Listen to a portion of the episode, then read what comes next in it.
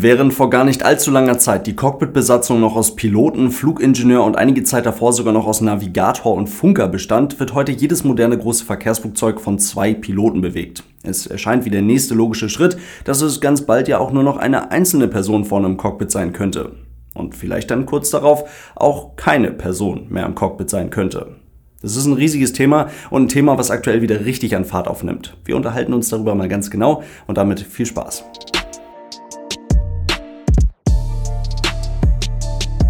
Und damit hallo und ganz herzlich willkommen. Ich hoffe, es geht euch gut und ich wünsche euch allen ein frohes neues Jahr. Mehr als zwei Piloten vorne im Cockpit braucht heute kein großes und modernes Verkehrsflugzeug mehr. Ist noch ein dritter Pilot mit dabei, dann, um entweder auf Langstrecken einfach ordentliche Ruhepausen und damit längere Flugdienstzeit zu ermöglichen, das ist nämlich bei Langstreckenflügen meist der limitierende Faktor und mit drei Besatzungsmitgliedern kann dann durchrotiert werden und es sitzen immer zwei Leute vorne im Cockpit, während sich der dritte ausruht oder eine dritte Person ist im Cockpit, weil auf dem Flug Ausbildung oder ein Check, eine Überprüfung eines oder mehrerer Besatzungsmitglieder stattfindet. Ansonsten wird das Flugzeug aber zu zweit geflogen. Und das ist auch möglich, weil die Cockpitbesatzung in den hochkomplexen Maschinen von einer ganzen Menge cleverer Technik unterstützt wird. Der Autopilot kann das Flugzeug bereits kurz nach dem Start vollständig übernehmen, auf Reiseflughöhe steigen, den Sinkflug zum Zielflughafen sicher abfliegen und sogar selbstständig landen und die Maschine auf der Bahn dann auch zum Stehen bringen. Im Detail ist das nochmal deutlich komplexer als das. Eine automatische Landung zum Beispiel. Das ist immer ein gern genommenes Beispiel. Es erfordert halt noch eine Menge aufwendige Vorbereitung. Teures Equipment am Boden und auch im Flugzeug und eine Besatzung, die ganz genau geschult ist, ganz genau aufpasst und den Autopiloten an der richtigen Stelle des Fluges richtig programmiert. Möglich ist es aber auf jeden Fall. Und die Tatsache, dass Airbus beispielsweise schon vor deutlich über einem Jahr erste Testläufe veröffentlicht hat, in denen ein Airbus A350 völlig problemlos auch den letzten, noch nicht automatisch möglichen Part des Fluges, nämlich den eben schon besprochenen Start, mit eingeschaltetem Autopiloten fliegt und andere Firmen Systeme durchprobieren, die auf Basis von Kamerabildern ohne irgendein aufwendiges Instrumentenlandesystem ein Flugzeug vollautomatisch sicher zum Boden bringen, lassen die Vermutung aufkommen, dass ganz bald wohl gar kein Pilot mehr vorne im Cockpit gebraucht wird. Und selbstverständlich kann auch jedes moderne Verkehrsflugzeug von nur einem Piloten gesteuert werden. Allein dafür, wenn mal jemand auf der Toilette ist, dann muss der andere ja die volle Kontrolle über die Maschine übernehmen und die Aufgaben des Pilot Flying und des Pilot Monitoring gleichzeitig machen. Aber vor allem aber ist es ja dafür gedacht, dass wenn einer der beiden Piloten ausfällt, dass der andere das Flugzeug dann vollständig übernimmt und es auch sicher an den Boden bringt. Zum Beispiel im vergangenen April auf einem EasyJet-Flug von London nach Agadir. Nahe Faro, also noch im portugiesischen Luftraum, war einer der beiden Piloten nicht mehr imstande, den Flug weiterzuführen. Der Kollege übernahm dann logischerweise die volle Kontrolle über die Maschine, brachte das Flugzeug dann in den nächsten 20 Minuten in Faro sicher an den Boden, sodass sein Kollege dann ins Krankenhaus gebracht und versorgt werden konnte. Also es geht doch. Ein Flugzeug lässt sich ganz offensichtlich mit nur einem Piloten vorne im Cockpit fliegen. Das machen Businessjets und Privatflugzeuge ja auch schon seit Ewigkeiten vor. Aber wir hatten in der Story jetzt quasi auch schon das perfekte Gegenargument. Zwei Piloten sitzen vorne im Cockpit, damit, falls einer ausfällt, der andere alles übernehmen kann. Aber ich möchte euch das Thema eigentlich so erklären, dass ihr nicht das Gefühl bekommt, ich würde mich vor Fortschritt oder vor dieser Technologie, die da vielleicht vor der Tür steht, irgendwie verschließen, weil das ist gar nicht das Ding. Aber ich möchte euch die Vorteile und Nachteile zeigen, was dafür und was dagegen spricht. Und ich möchte euch vor allem erklären, warum dieser Schritt von zwei Piloten zu einem Pilot vorne im Cockpit so unfassbar viel größer ist als der Schritt von drei Leuten im Cockpit zu zwei Leuten im Cockpit.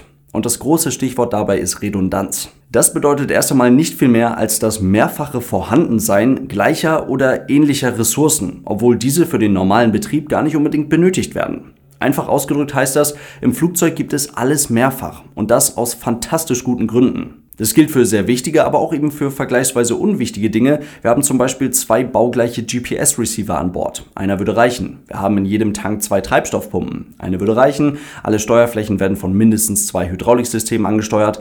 Eins würde auch da reichen. Große Verkehrsflugzeuge verfügen über mindestens zwei Triebwerke. Auch das ist Redundanz. Ein Triebwerk würde reichen, um das Flugzeug sicher in die Luft zu bringen, sicher steigen und auch sicher fliegen zu lassen. Und damit entscheidet Redundanz mit all den damit verbundenen Vorteilen, ich finde bei den Triebwerken ist es am offensichtlichsten, darüber, wie ein Flugzeug heutzutage aussieht und wie es funktioniert. Und vor allem macht Redundanz das Fliegen so sicher, wie es heute nun mal ist. Zwei Menschen vorne im Cockpit zu haben, ist ebenfalls Redundanz. Diese beiden Menschen passen aufeinander auf, tauschen Informationen aus, haben klar verteilte Aufgaben, treffen zusammen ganz einfach die besseren Entscheidungen. Bessere Entscheidungen, als sie sie alleine treffen könnten. Und das zeigen mittlerweile eine ganze Handvoll Beispiele aus nicht allzu ferner Vergangenheit. Zusammen haben die Leute da vorne einfach im Fall der Fälle die Ressourcen, die es braucht, um ein Flugzeug sicher an den Boden zu bringen. Mit anderen Worten, solange es eine menschliche Komponente im Cockpit und in der Fliegerei gibt, kann man nur durch zwei gut trainierte, gut ausgebildete Piloten die nötige Redundanz erreichen, die wir brauchen, um auf dem Sicherheitslevel zu fliegen, auf dem wir heute unterwegs sind. Und auch wenn es komisch klingt, dadurch erscheint mir der Schritt zu einem komplett menschenleeren Cockpit fast schon realistischer als der Schritt zu einem sogenannten Einmann-Cockpit bei großen Verkehrsflugzeugen. Also, wenn keiner ein wirklich ernsthaftes Interesse daran haben kann, die Redundanz im Cockpit zu reduzieren, weil keiner ein wirklich ernsthaftes Interesse daran haben kann, die Sicherheit in der Fliegerei zu reduzieren, sieht man an der 737 MAX ganz hervorragend, dann stellt sich so ein bisschen die Frage, wie man das richtig umsetzen möchte, mit nur einer Person vorne im Cockpit. Also wie man da ein höheres Sicherheitslevel erreichen möchte. Denn das würde in vielerlei Hinsicht komplett neu entwickelte Flugzeuge, neu entwickelte Cockpits und vor allem in vielerlei Hinsicht angepasste Verfahren bedeuten. Kurz gesagt, ganz anderes Fliegen als das, was wir heute haben. Also an was arbeiten die da eigentlich genau? Lasst es mich mal so formulieren. Ein Flugzeug ist ja auch eigentlich erstmal nicht unbedingt was anderes als eine Ansammlung ziemlich vieler, eigentlich ja auch total simpler, aber damit eben auch zuverlässiger Computer, die in ihrer Kombination ein komplexes System abgeben. In diesem Konstrukt übernimmt der Mensch durchaus eine wichtige Rolle, vor allem dann, wenn es zu Ausfällen oder Fehlern kommt und vor allem dann, wenn verschiedene Fehler miteinander kombiniert sind. Wirklich zuverlässig wird so ein Flugzeug aber eben auch erst durch die eben angesprochene Redundanz. Ein simples Beispiel, die Navigationslichter des Flugzeuges, also das rote, weiße und grüne Licht am Flugzeug, wenn die kaputt sind, oder wenn eins davon kaputt ist und man die einfach nicht mehr benutzen kann, dann nimmt man tatsächlich einfach das zweite Set. Denn diese Lichter gibt es alle einfach nochmal. So garantiert man, dass das Flugzeug zumindest immer nochmal dahin kommt, wo es dann noch repariert werden kann oder anders gesagt zumindest immer nochmal nach Hause kommt und halt nicht wegen einer solchen Kleinigkeit irgendwo in einem exotischen Ausland stehen bleiben muss. Und mit Besatzungsmitgliedern ist das halt ein bisschen anders. Wenn vorne im Cockpit einer fehlt, dann ist das ein Problem. Und deswegen hält eine Fluggesellschaft zum Beispiel auch immer Leute auf Bereitschaft, um bei solchen Fällen dann eben schnell reagieren zu können. Auch das ist ja eine Art und Weise von Redundanz. Im Großen und Ganzen bedeutet das, dass man überraschend viele Leute braucht, um ein Flugzeug vernünftig operieren zu können. Und wenn es nicht so viele Leute gibt, dann wird das ein Problem. Dann fallen Flüge aus oder können gar nicht erst neu aufgelegt werden, was auch nicht immer Interesse der Flugzeugbauer ist. All das, weil es einfach nicht genug Personal gibt.